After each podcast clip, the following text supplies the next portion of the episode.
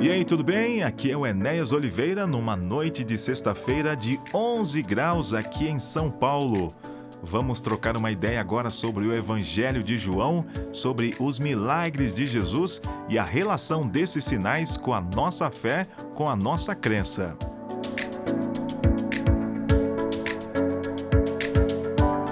O Evangelho de João é também conhecido como o Livro dos Sinais.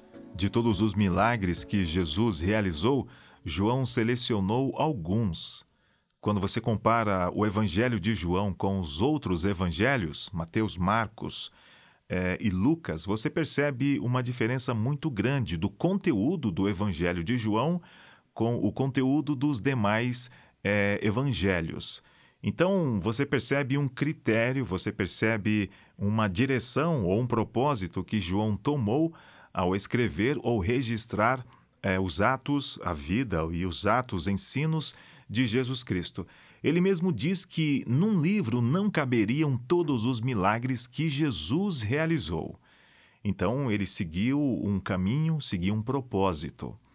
Você deve considerar também que João foi o último dos apóstolos a morrer. E o evangelho que ele escreve, o Evangelho de João, é um dos últimos livros a ser escrito é, no, no que compõe hoje o Novo Testamento. É um dos últimos livros a ser escrito. Então, João teve muito tempo para é, pensar, para considerar a vida, os ensinos, a morte e a ressurreição de Jesus. Então, ele tinha em mente aquilo que ele entendia ser importante para orientar, para ensinar as pessoas a respeito do Filho de Deus. Então ele foi, ele precisou, né, ser criterioso para selecionar quais milagres, atos, discursos e ensinos de Jesus deveriam ser registrados num livro. E aí nós temos hoje o Evangelho de João, também conhecido como o Livro dos Sinais. João não usa o nome milagres, né? a palavra milagres. Ele fala de sinais. O primeiro sinal, o segundo, é, o segundo sinal, é como que uma estrada pavimentada, uma estrada levando os seus viajantes para algum lugar e durante a estrada esses viajantes é, é, se guiando por sinais, o sinal em si está indicando alguma coisa, é, a chegada ou, o que falta para concluir a jornada. Os milagres, João os chama de sinais. Mas o que é um milagre? Milagre é um ato ou acontecimento fora do comum, algo inexplicável pelas leis da natureza. Você vê, por exemplo, um dos fundamentos da, da doutrina cristã, da verdade cristã, do cristianismo, que é o nascimento de Jesus através de Maria. Maria não era casada e o nascimento do, do menino Jesus, do bebê Jesus, não teve a participação do homem. O que a Bíblia diz é que o que foi gerado em Maria foi gerado pelo Espírito Santo. De uma virgem nasce um bebê. E é assim que nós cremos. Essa é uma das bases é, da, da doutrina cristã, do cristianismo. Isso é um milagre, algo inexplicável que você não consegue é, decompor, que você não, você não consegue explicar. Então, o milagre é um ato, um acontecimento fora do comum, um acontecimento formidável, estupendo, como aquelas pessoas que são acometidas por alguma doença grave, é, são diagnosticadas e passam um determinado momento e aquela doença desaparece sem nenhuma explicação. Isso está cheio aí nos corredores médicos aí é, de milagres, de curas inexplicáveis. Existe um provérbio af africano que diz assim: Deus esconde-se da mente do homem, mas revela-se ao seu coração. Como Deus poderia se revelar a, a uma mente finita, a mente do homem? Agora, Deus usa algumas coisas que para nós são inexplicáveis, que a gente não consegue explicar, para falar diretamente ao nosso coração. Aí, os milagres que a Bíblia registra e os milagres que a gente ouve e, testemunha é, dos, de que estão acontecendo na vida das pessoas, na nossa própria vida e ao redor desse planeta. Deus esconde-se da mente do homem, mas revela-se ao seu coração. Deus está usando os milagres para tentar falar ao coração do homem. Porque se Deus se revelasse tal como ele é, a mente finita do homem não poderia compreender Deus né, em sua totalidade. Aquilo que para Deus é simples, para o homem é complexo, indecifrável, que não pode ser reproduzido. Como a gente vai explicar, por exemplo, a criação, como explicar a abertura do mar e o povo, é, é, centenas e centenas de milhares de pessoas passando pelo mar, pelo mar vermelho, e depois que todos aqueles passam, o mar ele volta ao seu, ao seu curso, uh, ao seu curso normal. É, um, um, arbusto pegando fogo sem se consumir. É, as, próprias, os, as próprias curas de Jesus, né? as ressurreições, o, cadeias, né? portas de cadeias que se abriam e os presos podendo fugir como se andasse num corredor livre. Então, Deus está falando, né? Como diz Hebreus capítulo 1, versos 1 a 3, Deus falou de muitas maneiras e de muitas formas. O fato é é que nesses últimos dias, conforme o autor de Hebreus, Deus nos fala através de seu filho, mas Deus usou formas para falar ao coração do homem.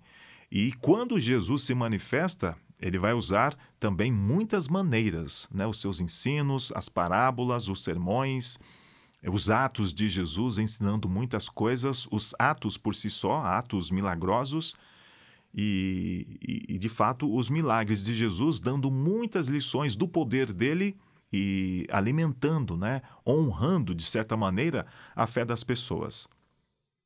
Então Deus usou os milagres para chamar a atenção do coração do, do homem, do coração humano. O Evangelho de João, então, é conhecido como o livro dos sinais. E aqui João registra sete sinais, ou sete milagres. O primeiro milagre é aquele famoso milagre onde Jesus transforma água em vinho. O segundo é uma cura à distância. O terceiro milagre, a cura de um paraplégico. O quarto milagre, a multiplicação de pães e peixes. O quinto milagre está relacionado a essa multiplicação de pães e peixes, que é a tempestade acalmada o sexto milagre, a cura do cego de nascença, e o último e, e, o grande milagre de Jesus, que é a ressurreição de Lázaro. Então, dos capítulos 1 ao capítulo 11, você encontra esses sete milagres. E, de certa maneira, a ressurreição de Lázaro, ela prepara o caminho para o maior de todos os milagres, que é a própria morte e ressurreição de Jesus Cristo. Então, cinco, eh, melhor, sete milagres, começando com a transformação de água em vinho, naquele casamento em Caná da Galileia, e o sétimo milagre, a ressurreição de Lázaro. É, eu quero considerar daqui a pouco com você a cura à distância, para a gente entender esse conceito do milagre, esse conceito da fé e entender a nossa vida hoje se eu preciso de milagres em minha vida e como funciona essa dinâmica, Deus operar um, um, milagre, eu, eu preciso crer diante do milagre ou eu preciso acreditar antes que o milagre aconteça. Muito bem, o nascimento de Jesus foi um milagre. Ele, sendo Deus, se faz homem. Né? Teve um nascimento, digamos, comum, no sentido de uma gestação de nove meses e um, e um parto é, normal, como de todas as crianças. A concepção foi algo diferente. Foi é, concebido pelo Espírito Santo. A sua vida foi um milagre. Jesus levou uma vida de obediência plena, uma vida santa, pura e perfeita. Isso é um milagre. Porque nós conhecemos só o outro lado. Nós conhecemos o lado da mentira, da desobediência, da, da, da, da rebeldia, da rebelião, o lado do pecado, Jesus não conheceu o pecado. Ele veio carregar os nossos pecados, é, mas ele mesmo sendo sem pecado. Seu nascimento foi um milagre, sua vida foi um milagre, sua morte foi um milagre. Porque, como Deus então viria em forma humana? Isso é um milagre. A morte de Jesus Cristo, sendo Deus, é um milagre. Deus morre? Ele morreu de fato ou foi uma morte, digamos, simulada? Foi uma encenação? Porque se ele é Deus, como ele morre? A morte de Jesus é um milagre e sua ressurreição, naturalmente, é um milagre. O próprio Jesus ressuscitou outros. Outros milagres também, há outros milagres né, de ressurreição na Bíblia. Mas nunca alguém né, que havia predito que morreria e ressuscitaria. Então, Jesus, pelo seu próprio poder, ressuscitou. O poder do Pai ressuscitou Jesus Cristo. A sua ressurreição, obviamente, o maior de todos os milagres. Os milagres, então, nos conduzem para algo. Não são um fim em si mesmo os milagres podem até nos distrair.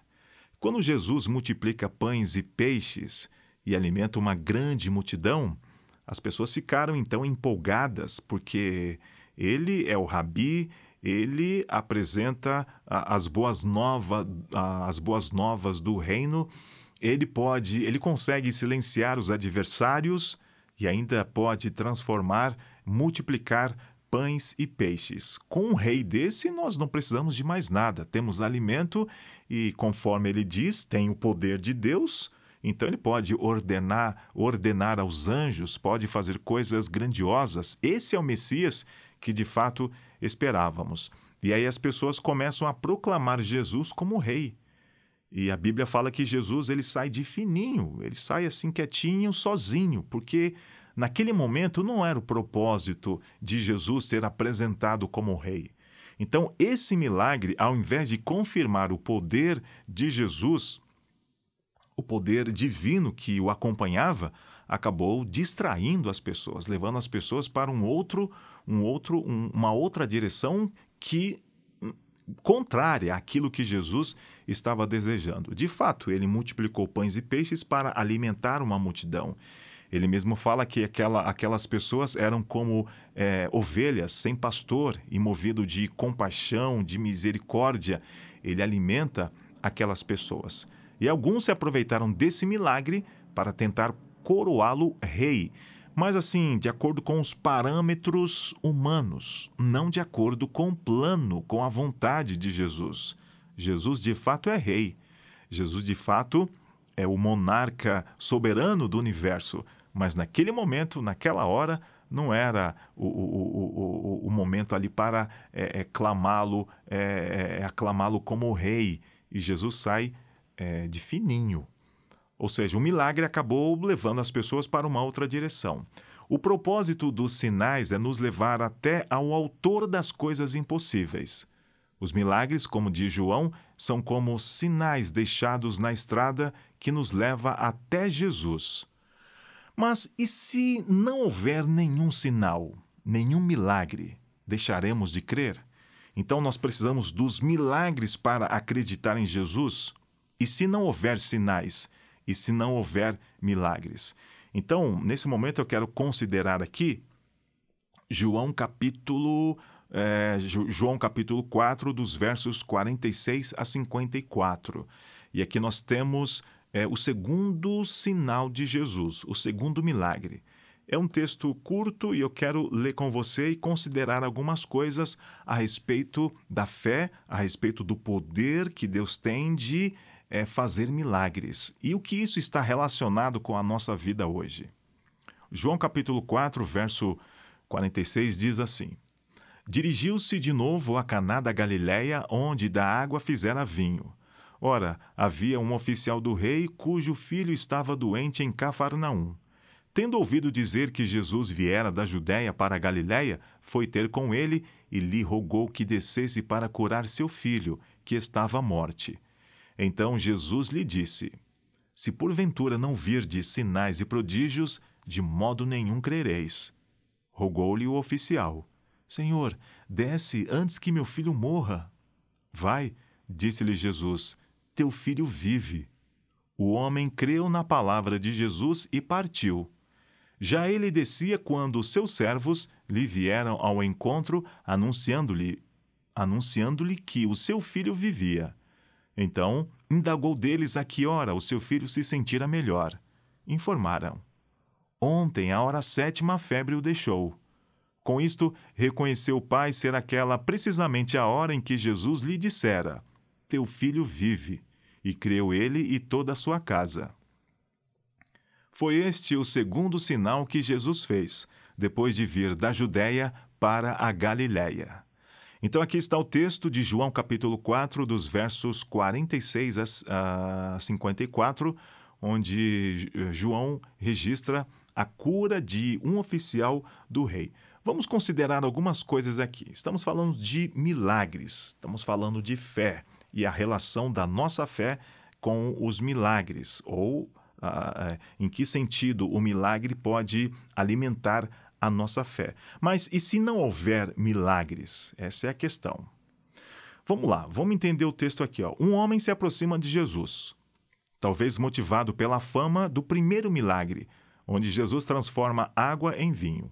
Ele faz um pedido: desce comigo até a minha casa. Ou seja, ele queria uma evidência. Ele precisava de uma evidência. Ele viu Jesus soube da fama de Jesus, mas parece que ao se encontrar com Jesus, alguma coisa acontece. Ele diz: Desce comigo até minha casa. Ele sai de onde ele estava, né, de Cafarnaum, e vai até Caná da Galiléia, uma distância aí de cerca de 32 a 35 quilômetros.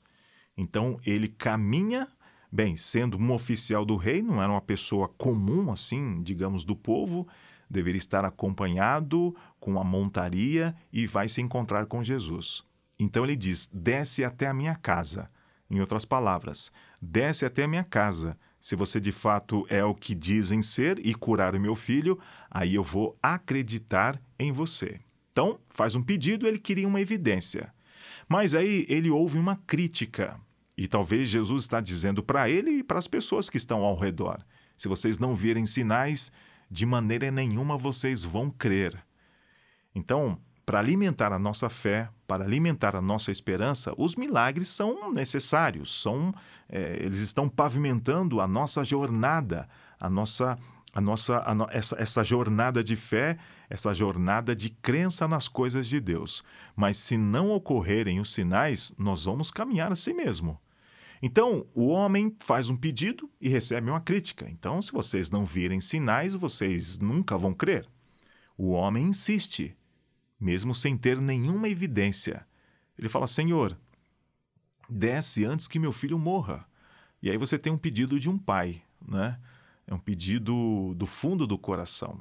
Para esse homem, a única esperança de cura era, o, era, era Jesus Cristo. E o que ele tinha ali exatamente era a palavra.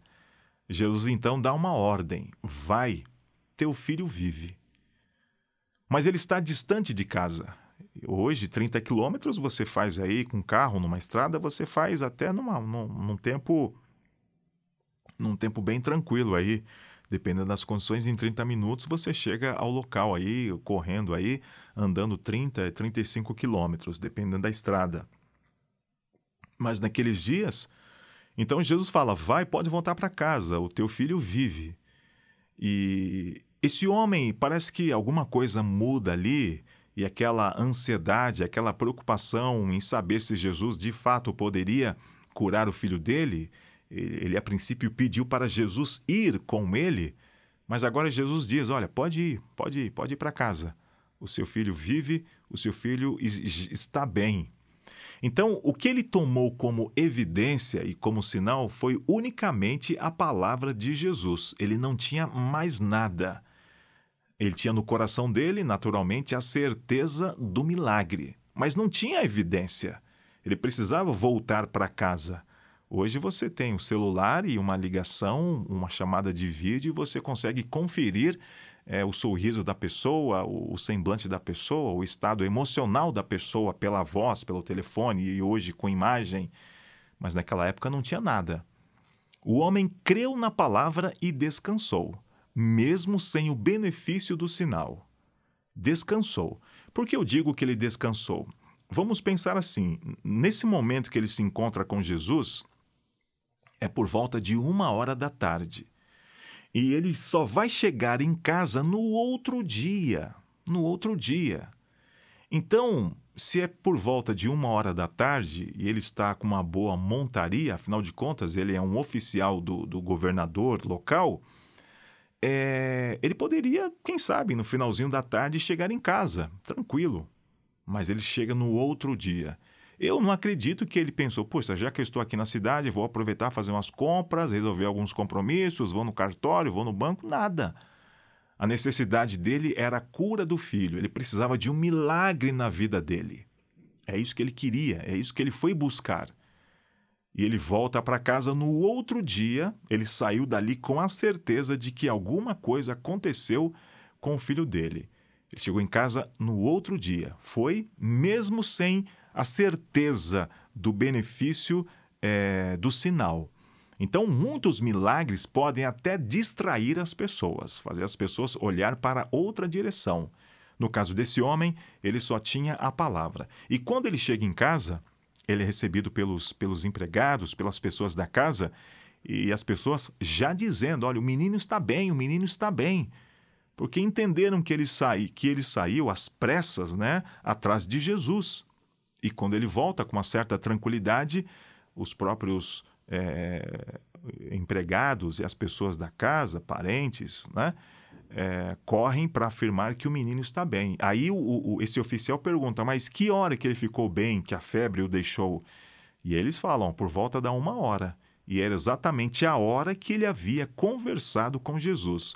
Então, na hora que Jesus falou, vai para casa, o teu filho vive, foi exatamente o momento em que o menino foi curado. Mas ele não tinha essa evidência. A palavra de Jesus e não sinal, não o milagre, é que deu forma à crença e à fé do homem. Eu acho isso muito, muito, muito interessante, muito especial. Porque a gente vive numa sociedade de ver, né? numa sociedade de tocar, numa sociedade é, movida pelos sentidos. As pessoas querem uma confirmação, né? uma confirmação para então ter uma conformação, uma confirmação e depois ficarem confortadas ou conformadas de que é assim ou não é assim. Mas uma questão que eu queria trazer aqui é a seguinte: e se não houver milagres? Né? E se não houver sinais? Mas o homem creu, mesmo sem ter a plena certeza de que o milagre iria acontecer. Então, aqui, nesse ponto, a gente poderia entender quando começa o milagre. O milagre começa naturalmente com a autoridade divina, a autoridade de Jesus, e a chegada dessa palavra ao nosso coração. Porque ah, com os milagres aqui, é, Jesus e os próprios discípulos perguntam: o que, que você quer? Você quer andar? Você quer enxergar? Você quer, quer ser curado? E as pessoas respondiam afir afirmativamente. Ela respondia com o coração: sim, eu desejo, eu creio que eu posso ser curado. E aí Jesus né, liberava o poder e as pessoas eram curadas, as pessoas eram restauradas. Porque entenda, a cura que Jesus quer operar não é simplesmente uma cura física, é uma restauração por completo do ser humano, é, por dentro e por fora. É, você pode ter o corpo restaurado e ainda assim perder a vida eterna. Agora, você pode perder um braço, uma perna, um olho, como o próprio Jesus diz, e receber a vida eterna. Então, a restauração que Jesus quer produzir na nossa vida é uma, uma restauração total e plena. E aí os milagres podem servir para que essa restauração aconteça. A palavra de Jesus e não sinal é que deu forma à crença do homem. A palavra de Jesus vai produzir um milagre em sua vida, começando por hoje, por esse exato momento. No final do, do Evangelho, João escreve algumas últimas palavras, algumas últimas ações de Jesus, dos discípulos, e ele registra algumas, alguns acontecimentos depois que Jesus havia ressuscitado. Todos, então, tiveram a prova de que Jesus realmente ressuscitou, menos um, o tal do Tomé. E o Tomé dizia, né? Eu só acredito vendo. Vocês estão falando que ele ressuscitou, mas eu vi ele morto eu vi ele sendo tirado da cruz e sendo levado para a sepultura. Vocês estão dizendo, mas eu não vi. E aí aquela expressão que é, é, é, é ligada a, a, a Tomé. Eu só, eu só acredito vendo. E posteriormente Jesus também aparece para Tomé. Jesus não não não censura, não faz nenhuma crítica a essa postura de Tomé. E aí Jesus pede para Tomé tocar né, nas feridas de Jesus e diz: você, tá você está acreditando porque você está vendo. E aí Jesus né, traz aquela palavra registrada por João: Bem-aventurados são os que não viram e creram. Apesar do Evangelho de João ser conhecido como o, o, livro dos sinais, o livro dos milagres, e ele fazer uma seleção especial de sete sinais, de sete milagres, porque o livro de, de João é dividido né, em duas partes, né? o livro dos milagres, né?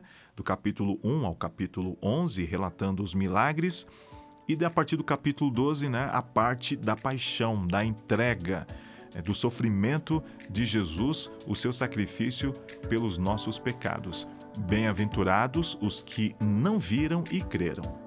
Saiba que Deus pode fazer infinitos milagres. Isso depende somente dele.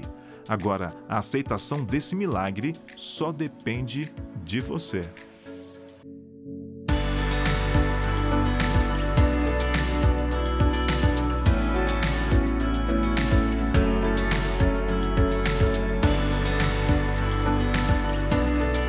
final em mais um episódio e o meu agradecimento por você ter chegado até aqui. Enquanto o episódio novo não chega, acesse o podcast Enéas Oliveira nas principais plataformas. Deixe seu like, estrelinha, coraçãozinho e compartilhe e fale aqui do nosso podcast nas suas redes sociais. Eu sou Enéas Oliveira, pastor adventista aqui na cidade de Itapevi, São Paulo um contador de histórias convidando você para o grande desfecho da história.